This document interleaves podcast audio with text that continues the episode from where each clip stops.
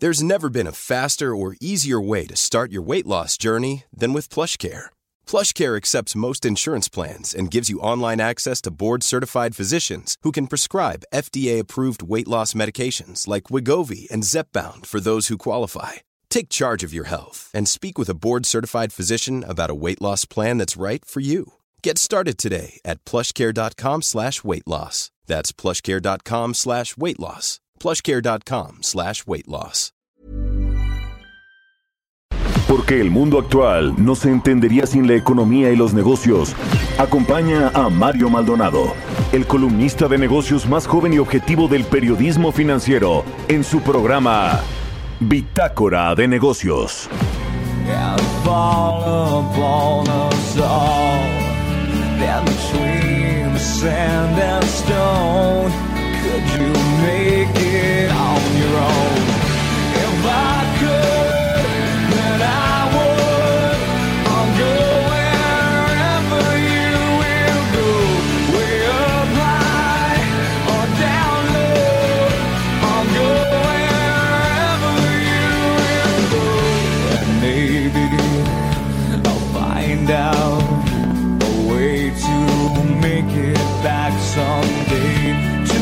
You, to guide you through the darkest of your days.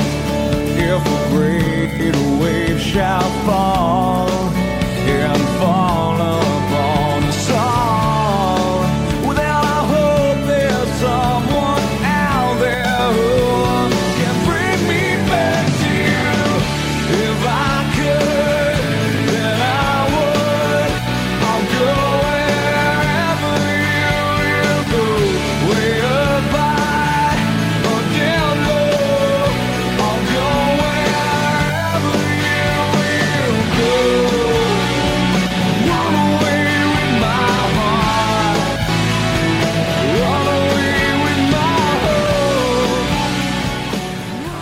¿Qué tal? ¿Cómo están? Muy buenos días. Bienvenidos a Bitácora de Negocios. Yo soy Mario Maldonado y me da mucho gusto saludarlos en este miércoles 2 de junio del 2021. Son las 6 de la mañana con 4 minutos. Estamos transmitiendo en vivo desde la Ciudad de México en la cabina del Heraldo Radio. Aquí en Insurgentes Sur. Nos escuchamos en la capital del país por la 98.5 de FM. También en Monterrey, Nuevo León por la 97. 99.7 99.7 de FM.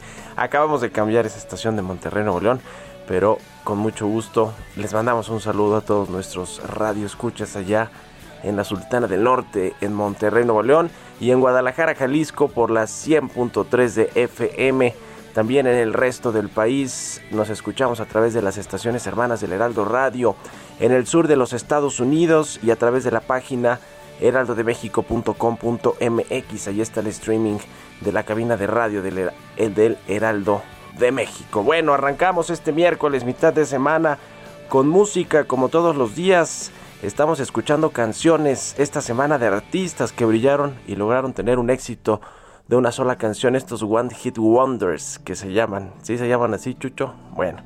Eh, esta es de The Calling, se llama Wherever You Will Go. Y The Calling es una banda estadounidense de rock alternativo formada en el 96 en Los Ángeles, California. Y bueno, pues esta casi que fue su único éxito de The Calling, Wherever You Will Go.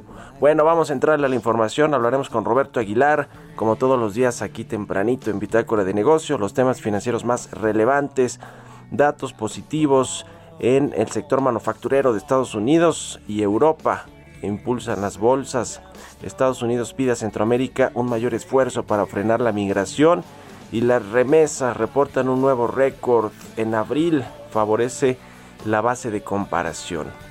Vamos a platicar también con Adrián García, coordinador de ingresos e impuestos del Centro de Investigación Económica y Presupuestaria. Los ingresos del gobierno superan los 2 billones. Vamos a hablar pues de los ingresos eh, tributarios que cayeron, pero los petroleros están salvando las finanzas públicas y el presidente López Obrador quiere dejar de vender petróleo al exterior. Imagínense ese balazo en el pie que sería para el presupuesto y para las finanzas públicas en general de México. Vamos a platicar de este, estos datos, esta cifra de 2 billones de pesos que tuvimos al primer cuatrimestre del 2021. Platicaremos también con Jordi Jubera, subdirector de Economía de HR Ratings, sobre los pronósticos de crecimiento de México, la inflación, el Producto Interno Bruto, cómo, cómo va eh, pues, eh, conformándose todo este entorno económico con los principales indicadores en México y los eh, pronósticos que tienen los bancos de inversión, las casas de bolsa, los analistas eh, internacionales de estos organismos multilaterales y aquí en México por supuesto la encuesta de ayer del Banco de México también nos deja ver cómo, cómo se ve la economía mexicana para el resto del año en términos económicos de recuperación económica así que bueno vamos a hablar de todos estos temas. Se acercan cada vez más las elecciones. Vamos a entrarle también a esos temas, los, los estados que eh, pues están en disputa, no solo sus congresos locales, sino las gubernaturas aportan buena parte del Producto Interno Bruto del país y de las exportaciones. También hay un asunto ahí con las participaciones federales, la deuda estatal que crece en el primer trimestre del año, en fin, varias cosas importantes de cara pues a esta elección eh, masiva, la más grande de la historia de México, que será este próximo 6 de junio. La injerencia, por supuesto, del presidente López Obrador también en las elecciones. De todos estos temas les vamos a platicar hoy aquí en Bitácora de Negocios, así que quédense con nosotros, se va a poner bueno, es miércoles, mitad de semana. Vamos ahora con el resumen de las noticias más importantes para comenzar este miércoles 2 de junio.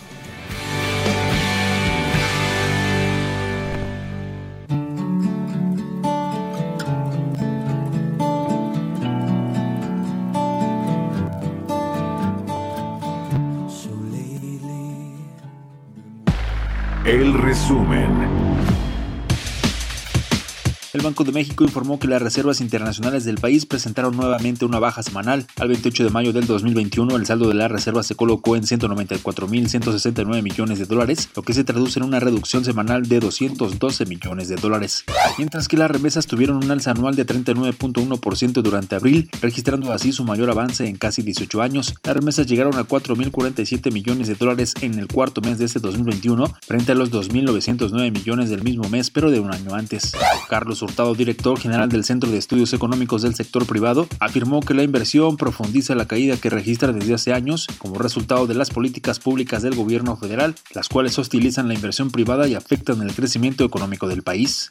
Entre 2018 y 2020, la inversión como proporción del producto cayó en 5 puntos porcentuales. Dos de esos puntos porcentuales han sido en este gobierno. Entonces, ya venía mal y ahora estamos más de malas. ¿No? con la inversión y además, bueno, pues con tanto, uh, con una, una, posición tan hostil a la inversión privada, pues es difícil que se recupere. ¿no? Vicente Yáñez, presidente ejecutivo de la Asociación Nacional de Tiendas de Autoservicios y Departamentales, consideró que en mayo de 2021 continuará la recuperación en las ventas de tiendas departamentales y especializadas. Se verán cifras muy altas por la fuerte caída del 2020, pero que no hay que cantar victoria. El Instituto Federal de Telecomunicaciones dio luz verde para realizar consultas públicas sobre la actualización del cuadro Nacional de Atribución de Frecuencias, así como para el registro y control de espectro protegido para control operacional aeronáutico. Los proyectos prioritarios de inversión deberán de tener un contenido nacional mínimo de 12% con un deseable de 25%, así lo determinaron la Secretaría de Economía y la Comisión Federal de Electricidad. Este martes 1 de junio, en medio de la conmemoración del Día de la Marina Nacional, el secretario de Comunicaciones y Transportes Jorge Arganes Díaz Leal entregó a la Secretaría de Marina el control de los puertos del país. Bitácora de negocios en El Heraldo Radio. El editorial.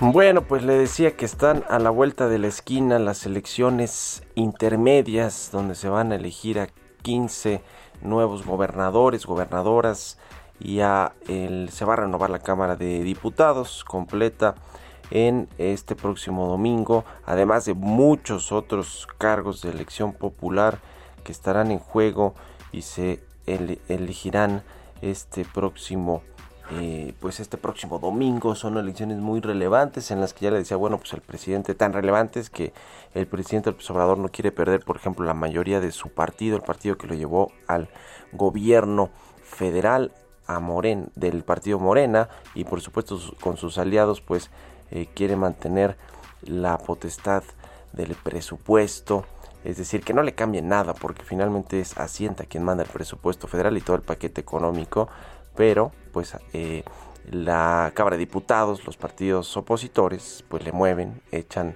eh, eh, le meten mano, pues si el presidente del observador quisiera que esto no sucediera. Lo cierto es que pues este asunto de la elección del domingo va a tener pues mucha injerencia en, en, la política económica de el resto del sexenio de los próximos tres años eh, por, por este tema del presupuesto y por los cambios a las leyes de sectores clave como el sector energético como el sector eh, pues el sector laboral que también está en un impasse el sector exportador con el TEMEC y la llegada de más inversión extranjera que no han sido buenos los datos aunque los quisieron maquillar allá en la Secretaría de Economía y también pues hay un asunto de eh, estabilidad de la política nacional, la estabilidad del país, no solo de la economía, que está en juego precisamente con las elecciones y con pues esta eh, campaña, esta jornada electoral, eh, o más, más que esta jornada, estos semanas de campañas electorales que han sido pues muy violentos, donde ha habido muchas agresiones contra candidatos, asesinatos contra candidatos y además de todo pues esta llamada guerra sucia de pues los candidatos que también están jugándose un puesto y que han sido denunciados por diferentes delitos. Quizá pues después de las elecciones viene ahora todo este asunto de las impugnaciones y que muchas de estas se van a dirimir en el poder judicial. En fin, es todo un tema que todo esto no genera confianza, certeza, estabilidad política y económica para México. Ahí está el problema y yo creo que el gobierno y el presidente observador pues ni lo ven. ¿Ustedes qué opinan? Escríbanme en Twitter arroba Marimal y a la cuenta arroba Heraldo de México. Economía y mercados. Roberto Aguilar ya está aquí en la cabina del Heraldo Radio. Mi querido Robert, ¿cómo estás? Buenos días. ¿Qué tal Mario? Me da mucho gusto saludarte a ti y a todos nuestros amigos. Pues fíjate que ahora hablando del tema económico, los ojos puestos al informe trimestral de inflación del Banco de México, donde va a dar a conocer sus nuevas expectativas del desempeño de la economía mexicana para 2021 y 2022.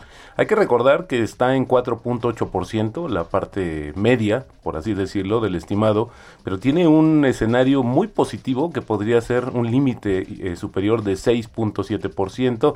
Y así es que ahora con los ajustes que se han dado últimamente, con el propio ajuste que anunció también la Secretaría de Hacienda del 6.5%, pues vaya dilema en el que se encuentra el Banco de México para ver de qué bando se encuentra. Algunos dicen que podría estar incluso en niveles de 5.5% y llevar este límite eh, eh, superior, Mario, a niveles de 7%. Este es algo muy en línea con lo que pues había calculado el propio subgobernador Jonathan Heath. Y otro dato que se acaba de dar a conocer, Mario, que es importante porque ya cada vez afortunadamente se está regresando a hacer una medición eh, para medir más bien el pulso de lo que está sucediendo en el mercado interno son las ventas de vehículos nuevos en México, que fíjate que en mayo reportaron un volumen de 85.662 unidades, sí, ligeramente mayor a la del mes anterior, pero si lo comparamos con el mismo periodo del año anterior, Mario, es más del doble de autos nuevos que se han vendido justamente en México. Estamos muy lejos todavía de los niveles, pero vale la pena mencionar estos datos tan importantes y que podrían estar marcando también el inicio de un ciclo. Eh, yo creo que tampoco tendríamos que ser tan optimistas, pero sí reconocer lo que está sucediendo en la economía mexicana. Y fíjate que hablando del tema bursátil ahora, las bolsas asiáticas subían a su máximo de casi tres meses y las acciones globales se mantenían estables también cerca de los niveles récord, ya que los datos que mostraron una mayor actividad manufacturera en Estados Unidos y Europa en mayo animaron a los inversionistas que buscaban señales de un repunte continuo justamente en la economía más grande del mundo, es decir, Estados Unidos. Los inversionistas estarán ahora atentos al dato o a los datos de empleo de Estados Unidos que se van a publicar el viernes y bueno, para ver si hay pistas sobre los planes de política monetaria de la Reserva Federal.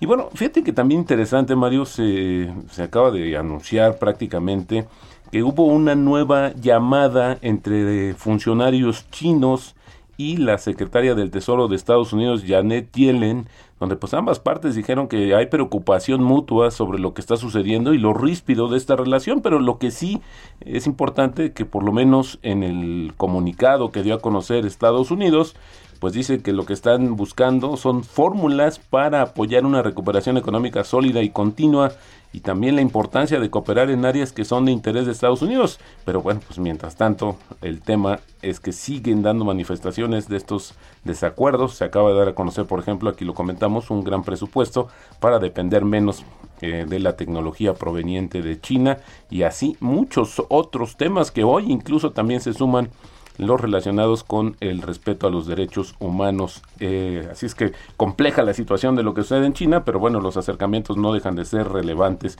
Fíjate quien también anda de gira en, eh, en, este, en esta parte del continente es justamente el secretario de Estado de Estados Unidos, Anthony Blinken que pidió a los gobiernos de Centroamérica hacer un mayor esfuerzo para contener la migración indocumentada y expresó su preocupación por la salud de la democracia y los derechos humanos, esto en su visita justamente a la región.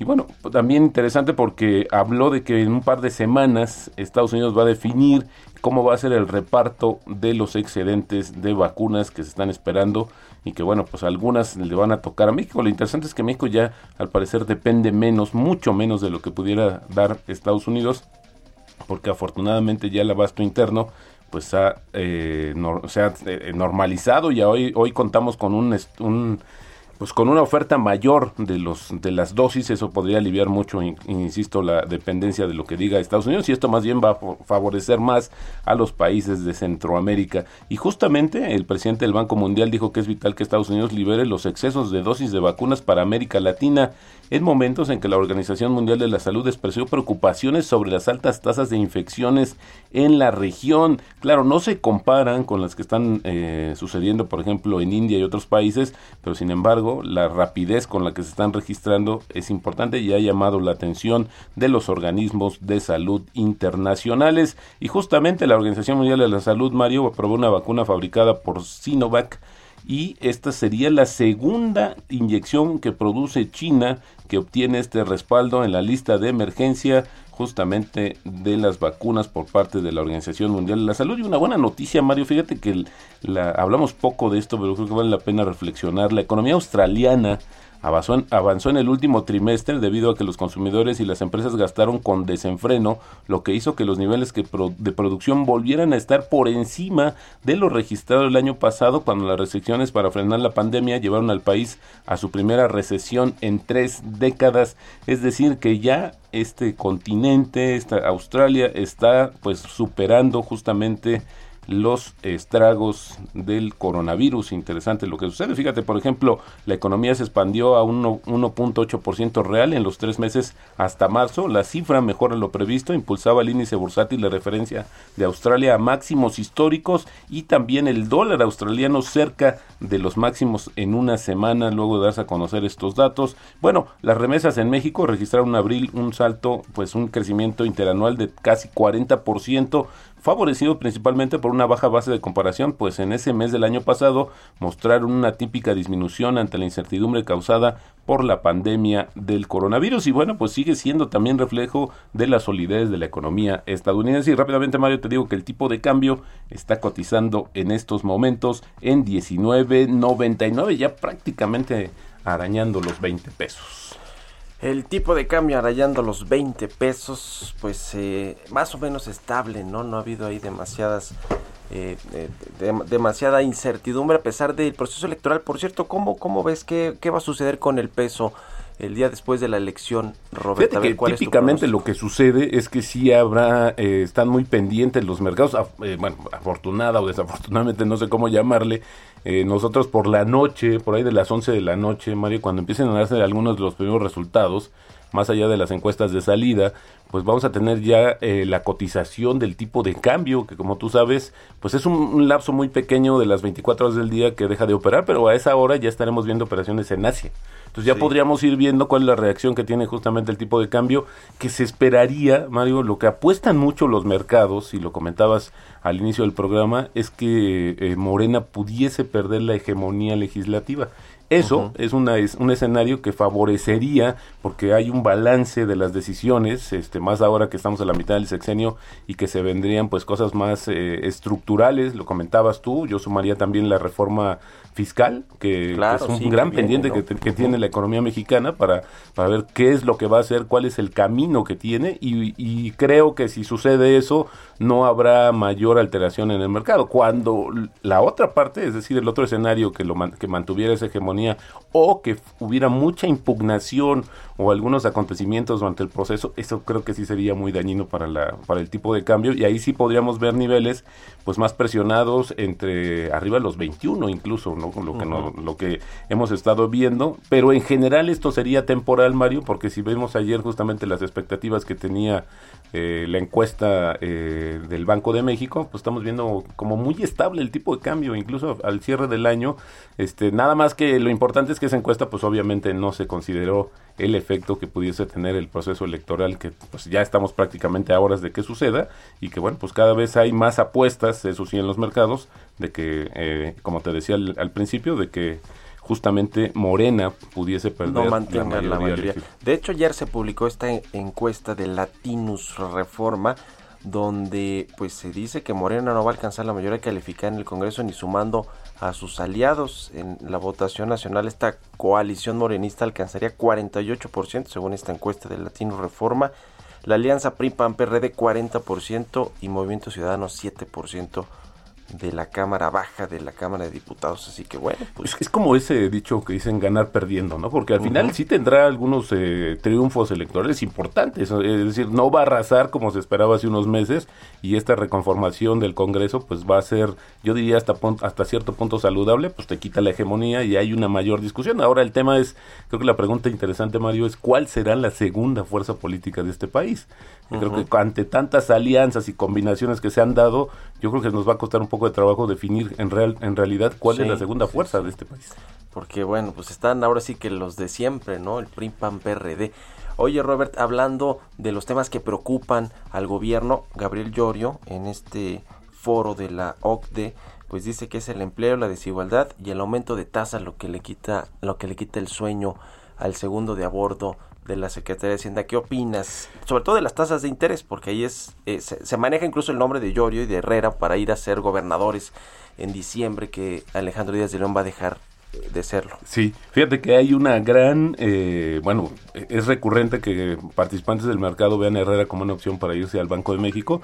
Yo creo que al final del día lo que va a pasar es que México se ha mantenido, a, el Banco de México se ha mantenido relativamente estable en sus decisiones de política monetaria a pesar de estas presiones inflacionarias que bueno siguen desde el punto de vista siguen siendo transitorias desde el punto de vista del Banco Central pero creo que este el hecho de que hubiese un cambio en los costos de la deuda a todos los niveles pues por supuesto que le va a impactar a México había que ver uh -huh. cómo está la deuda ya de hecho ha pasado sí, porque sí, sí. se incrementó solamente por el costo mayor pero ahora con esta este regreso de las tasas creo que será mucho más eh, negativo que lo que pudiese haber pasado con una disminución de las tasas de interés, que pues por, por lo menos en claro. México no las vimos de manera directa. Pues ahí está, gracias Robert. Al buenos días. Muy buenos días. Vamos a la pausa, regresamos.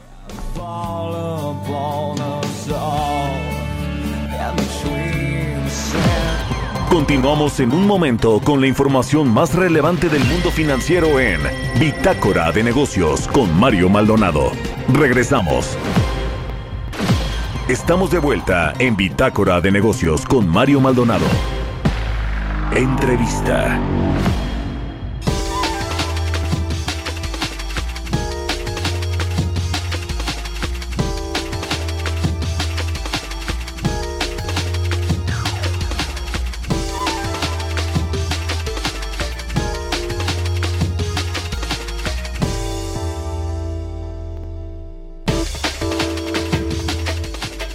Ya estamos de regreso aquí en Bitácora de Negocios. Son las 6 de la mañana con 30 minutos, tiempo del centro de México.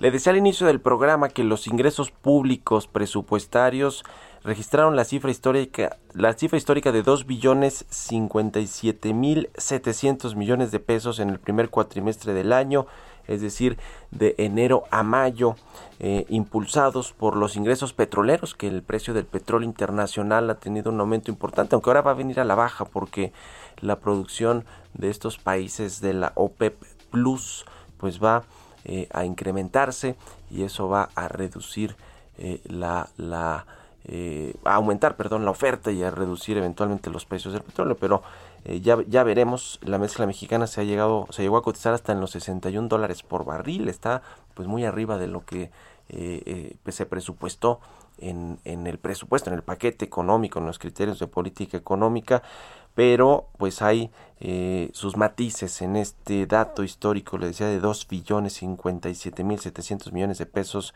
que registraron los ingresos públicos presupuestarios en el primer cuatrimestre del año. Y para analizar estos datos, sobre todo, pues lo que tiene que ver, por ejemplo, con la recaudación fiscal, vamos a platicar con Adrián García. Él es coordinador de ingresos e impuestos del Centro de Investigación Económica y Presupuestaria. ¿Cómo estás, Adrián? Muy buenos días. Bueno, muy buenos días. Muchas gracias por la invitación. Pues cómo analizar y desagregar esta cifra de 2 billones 57 mil millones de pesos en el primer cuatrimestre del año, que decía ya pues fueron impulsados por los ingresos petroleros, pero pues en el tema de recaudación fiscal las cosas no andan pues muy bien.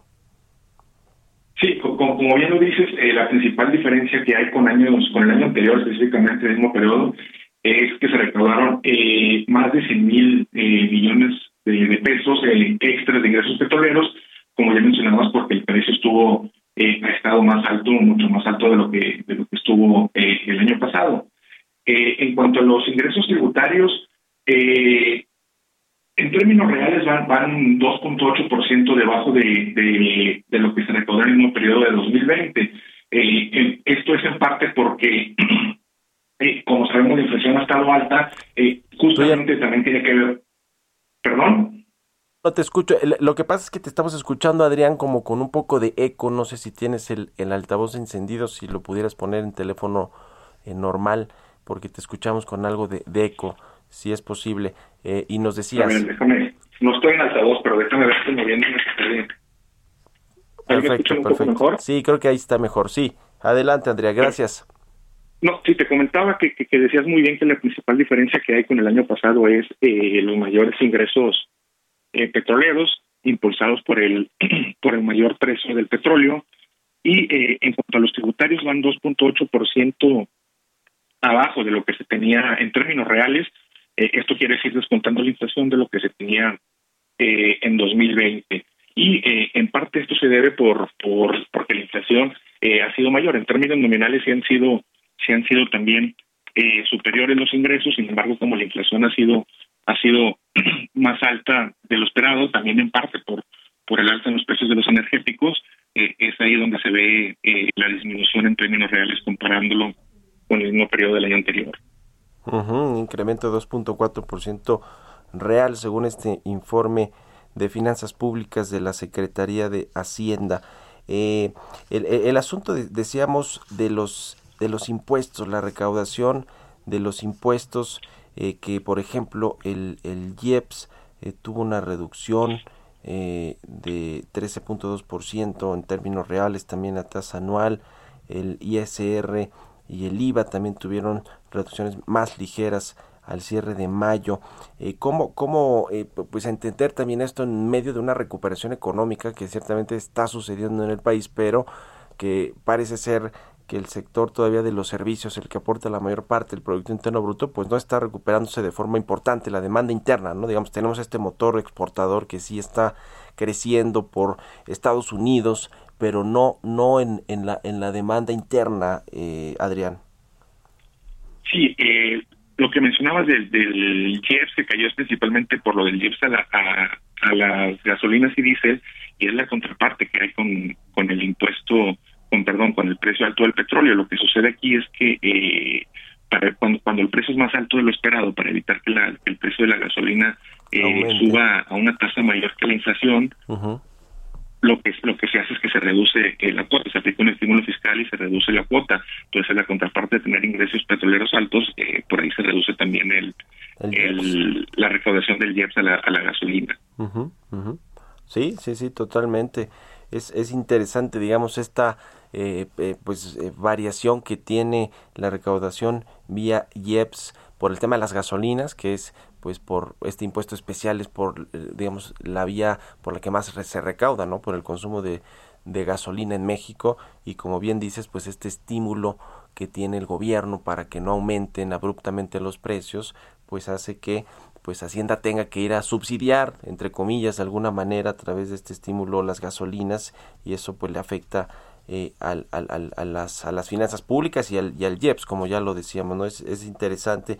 En términos de, de cómo pues se va la economía recuperándose, eh, Adrián, ¿cómo, ¿cómo estás viendo el, el tema? Eh, y, y, me refiero eh, con estos datos que tuvimos al primer cuatrimestre del año de finanzas públicas, ¿Se va a tener que hacer algún ajuste, crees tú, en el, en el presupuesto, en, el, en, la, en la ley de ingresos, etcétera, más adelante con, con respecto a los datos que vamos teniendo?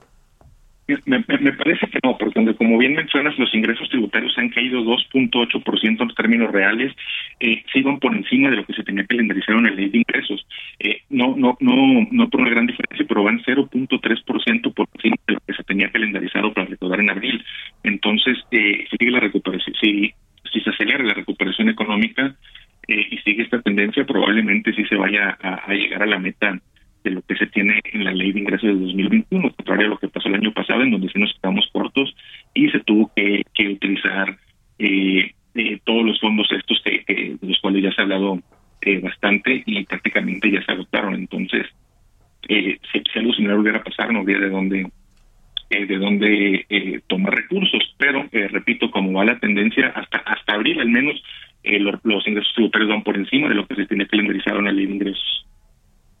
Uh. Y bueno, tiene que ver también con pues este foco que se le ha puesto a los grandes contribuyentes eh, y a estos litigios fiscales que pues ahora buscan o han buscado desde las desde el servicio de administración tributaria que se liquiden estos eh, eh, créditos fiscales o estos litigios que en algún momento se tuvieron y que bueno pues ahora el, eh, el, organismo recaudador, el SAT, pues busca que se le paguen. El, el, rollo, bueno, el tema es que pues este asunto quizá no sea sostenible porque no va a haber tantos contribuyentes grandotes, las empresas que le deban todavía al fisco y que estén en condiciones de poder de poder pagar los, los impuestos. Ahora va a venir a, la baja el precio del petróleo, como lo decía por este aumento de la producción que esta semana eh, hubo, hubo, un acuerdo para aumentar la producción. Seguramente bajarán los ingresos petroleros también por la baja del precio, la reducción del precio del petróleo a nivel internacional y por supuesto de la mezcla mexicana, ¿no, Adrián? Sí, eh, digo, es algo muy muy volátil y, hay muchos factores que pueden influir, pero eh, con los acuerdos de producción que se están entre estos países se espera que que, que sí pueda bajar el precio del petróleo. Eh, la verdad no, no, no eh, es incierto hasta qué niveles y esto sí podría eh, afectar los ingresos petroleros de, de, los meses siguientes. ¿Qué porcentaje más o menos, eh, recuérdanos a ver si traes el dato en, en, en la cabeza, Adrián, de eh, lo que representan los ingresos petroleros para el presupuesto y los ingresos fiscales, que son pues el grueso, sobre todo los ingresos fiscales y, y, y algunos otros ingresos adicionales del gobierno. ¿Cómo está compuesto el, el, el presupuesto? ¿Cómo se financia con estos ingresos? Mira, eh, tomando los números abril, por ejemplo, los petroleros, eh, abril son de 270 mil millones de pesos aproximadamente, mientras que, eh, los tributarios eh, de eh, un millón doscientos noventa y siete mil millones de pesos. Entonces, eh, sí son una parte, eh, no son la mayoría, evidentemente, pero son una parte importante del presupuesto de los ingresos petroleros y también uh -huh.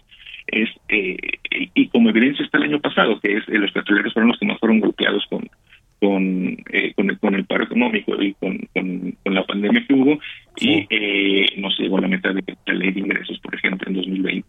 Uh -huh. Y el presidente López Obrador dice que dentro de la política energética de o dentro de esta política de autosuficiencia energética eh, pues ya no quiere vender petróleo al exterior porque hay que refinarlo en México. Yo creo que para empezar tendría que hacerse este intercambio, estos swaps, para poder refinar lo que producimos en México, que es crudo pesado, la mayoría, y, tendrán que regresarnos crudo ligero para poder refinarlos aquí. Pero el presidente del observador, eh, no, no, sé si no ha calculado eh, o, no ha platicado ahí con el secretario de Hacienda, pero él asegura que hacia el final del sexenio México va a dejar prácticamente de, de exportar petróleo y representa todavía pues un 15, 16, 17% del, del presupuesto. ¿Cómo se va a cubrir ese, ese hoyo que eventualmente se le podría hacer a las finanzas públicas dejando de vender petróleo al exterior, Adrián? No, se, ve difícil eh, y sin, sin un incremento en la recaudación tributaria eh, sería sería muy complicado. Es un tema que hay que analizar eh, bastante a fondo porque si la exportación de crudo eh, sí representa una parte importante del presupuesto y, y, y, considerando los ingresos totales en México que por sí son son eh, bajos comparados con países de la OECD o inclusive con, con países de nivel de ingreso similar, dejar de, de, recibirlos lo que eh, lo que viene de la exportación de crudo eh, sí podría complicar y, poner en aprietos a las finanzas públicas. Y finalmente, Adrián, el tema de la reforma fiscal que va a comenzar a discutirse pues esta segunda mitad del año después de las elecciones que están a la vuelta de la esquina el próximo domingo. ¿Cómo veis? Yo, yo he platicado ahí con eh, ustedes ya algunas veces sobre cómo están viendo esta reforma fiscal eh, que, que, va a discutirse y que pues eventualmente el próximo año será cuando se termine de aprobar y de, y de, y de, y de discutirse. ¿Cómo, ¿Cómo ves el asunto también de cuánto puede realmente influir en, en la recaudación esta reforma que se está planteando y que ya hay algunos esbozos de lo que quiere hacer el gobierno, la Secretaría de Hacienda?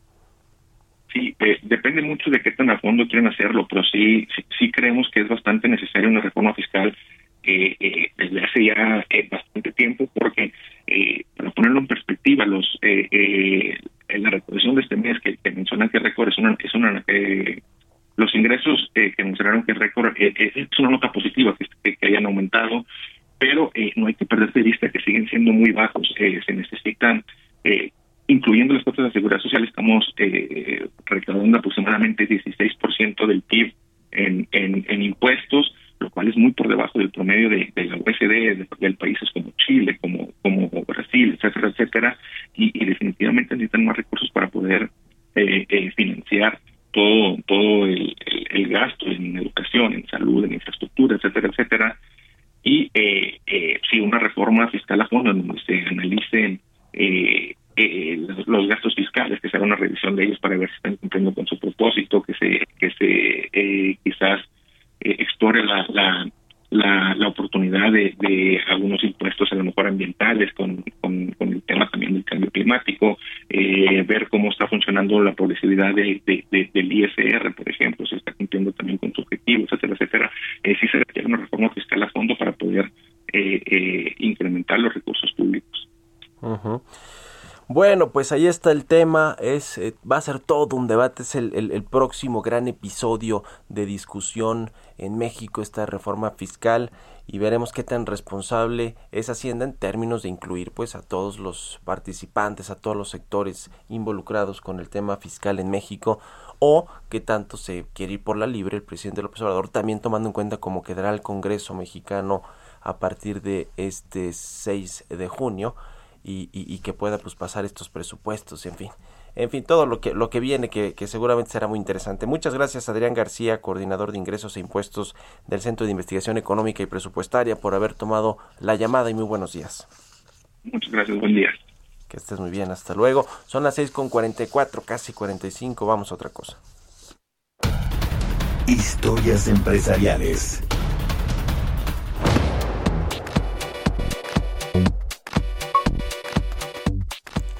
A partir de este mes de junio, Google Fotos comenzó a cobrar por el almacenamiento de archivos, pero hay otras alternativas y nos cuenta de esto Giovanna Torres. Desde noviembre pasado, Google Photos había adelantado que comenzaría a cobrar por el almacenamiento de sus fotos y la fecha llegó. Este primero de junio inició el periodo de pago, aunque dará una capacidad gratuita de 15 GB a sus usuarios. Según los pronósticos de Google, los nuevos usuarios se tardarán hasta tres años en ocupar los 15 GB de cortesía entre fotos, videos y documentos de Drive. Para poder contar con más espacio, es recomendable hacer una limpia de fotos y así determinar cuáles están repetidas y por ende ya no funcionan. Esto puede parecer un poco tedioso para varios de sus usuarios, por lo tanto pueden recurrir a la opción de checar las carpetas de captura de pantalla para ver cuáles valen la pena conservar. También es recomendable checar las carpetas de WhatsApp, ya que probablemente estés guardando archivos que no deseas conservar. Los planes de almacenamiento van desde los 100 GB por 34 pesos mensuales, pero estos se podrán ajustar según las tarifas y preferencias de cada uno de los usuarios. Por otro lado, para todos aquellos que busquen una alternativa donde conservar sus fotos, pueden recurrir a iCloud, Amazon Photos, Flickr, Adobe Creative Cloud, Dropbox, entre otras. Las distintas opciones son sumamente buenas y los precios varían de acuerdo a cada plataforma. Hay diversidad para que cada usuario considere la mejor opción según sus preferencias. En cambio, todos aquellos que cuenten con un teléfono Pixel tendrán el privilegio de contar con almacenamiento sin límites, es decir, el teléfono diseñado por la misma compañía. La decisión tomada por Google fue después de evaluar la gran cantidad de datos que almacenan en su base de datos de distintos usuarios. Para Bitácora de Negocios, Giovanna Torres. Entrevista.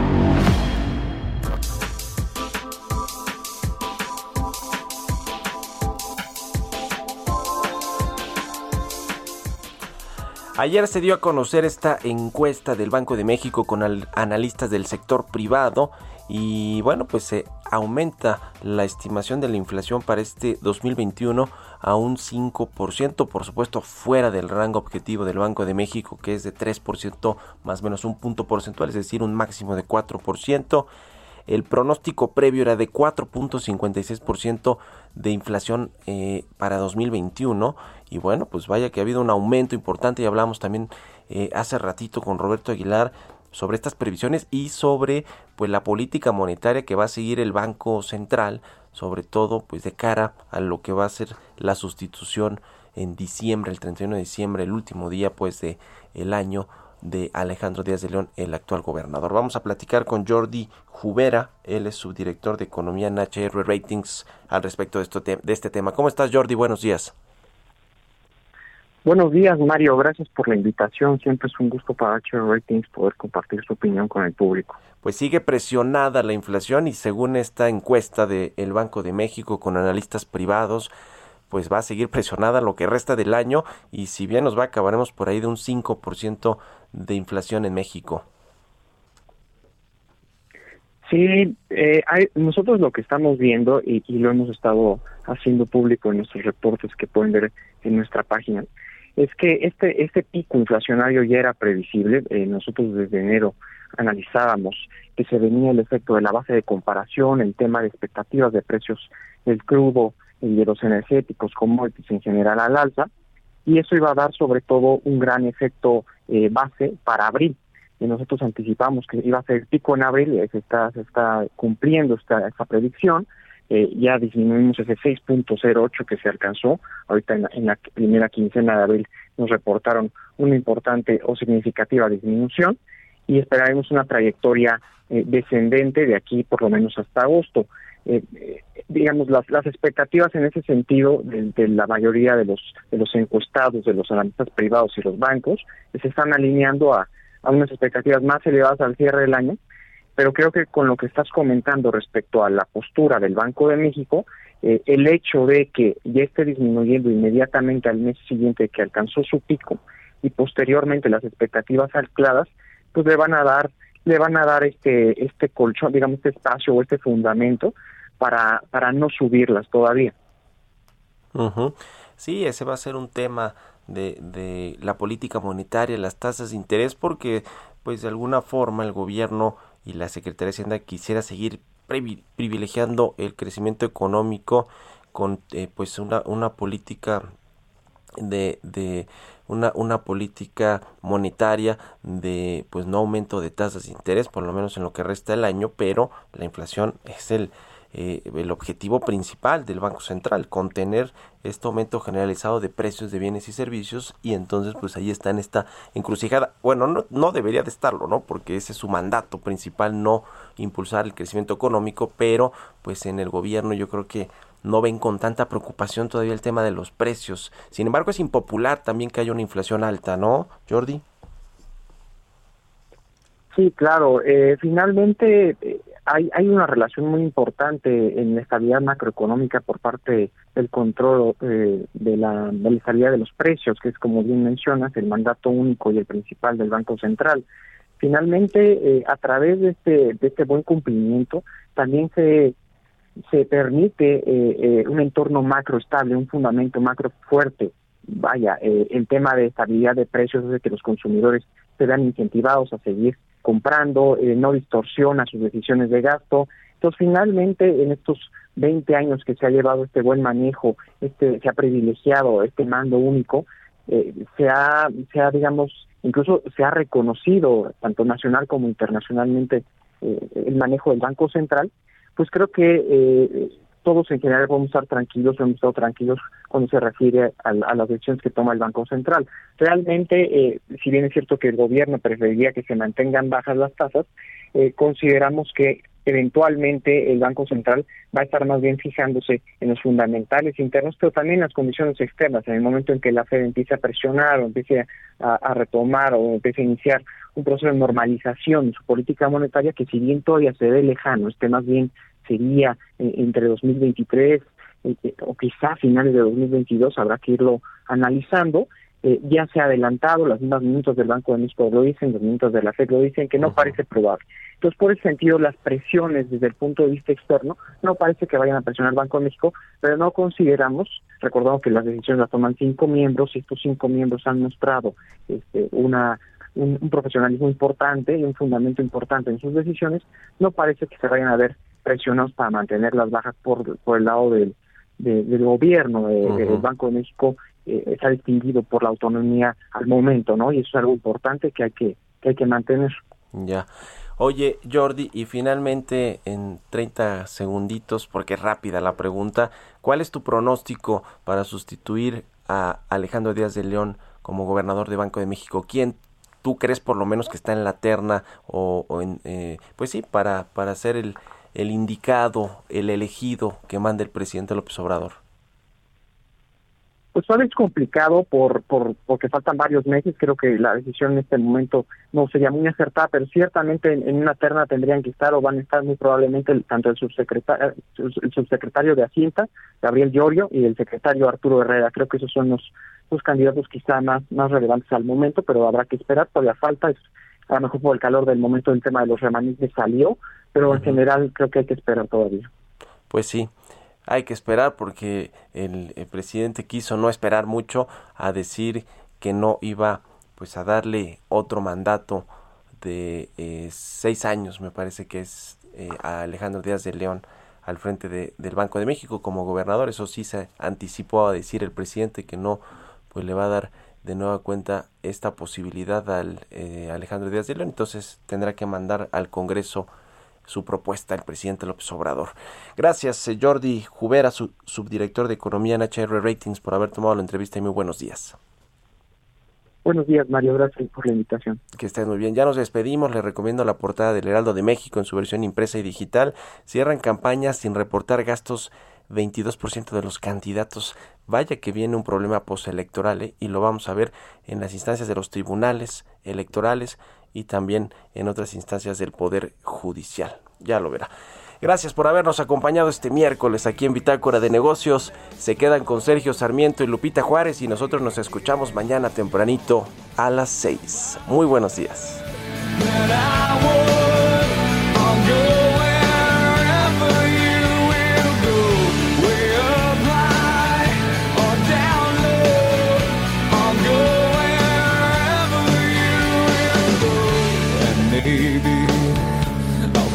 Esto fue Bitácora de Negocios con Mario Maldonado, donde la H suena y ahora también se escucha. Una estación de Heraldo Media Group.